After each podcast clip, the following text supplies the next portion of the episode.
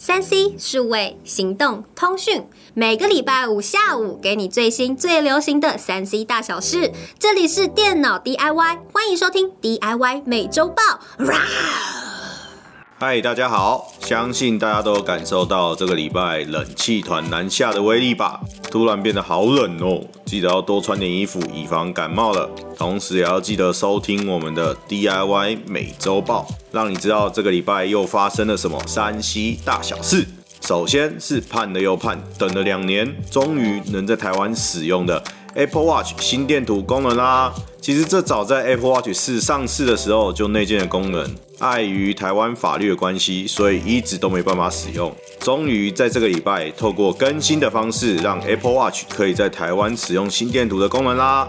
只要把 iOS 更新到十四点三，然后把 Apple Watch 更新到七点二，进入心电图，填写正确的生日，就可以开始使用啦。不过要特别注意的就是，目前台湾 Apple 官网还有在卖的 Apple Watch，只有 Apple Watch 六支援心电图功能，所以想要买给自己或是送给长辈的朋友们，不要买错喽。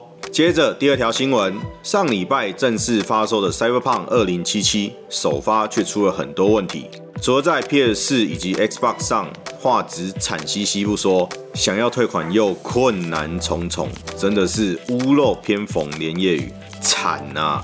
不过在 AMD CPU 的使用上也是出了大包，在使用 AMD CPU 的电脑上跑 Cyberpunk 2077，CPU 的使用率大约只有一半的效能。其主要原因是 Cyberpunk 2077在优化的过程中，针对的对象是旧款的 AMD CPU，而非现在强势崛起的 Ryzen 系列，因此新的多线程技术就没有发挥空间。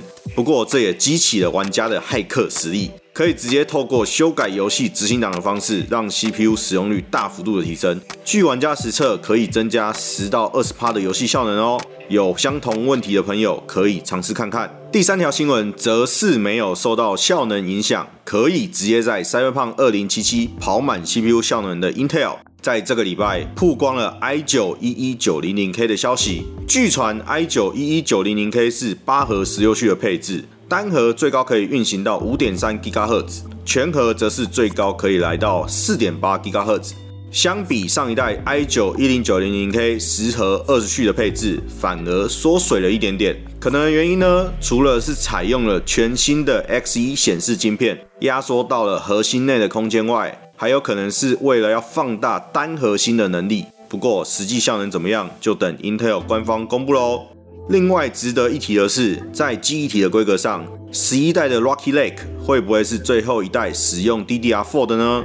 毕竟目前公布的 Intel Roadmap 里面，十二代的 Alder Lake 采用的就是 DDR5。刚好就在这个礼拜，十全科技也发布了 DDR5 消费型记忆体的规格。并且开始与各大板厂进行实测，所以是不是要开始迎接 DDR 五的世代呢？就让我们继续看下去吧。最后一则新闻则是这个礼拜在台北圆山大饭店举行台北国际音响暨艺术大展，有超过一百间的展房，聚集了全世界各大知名音响厂商。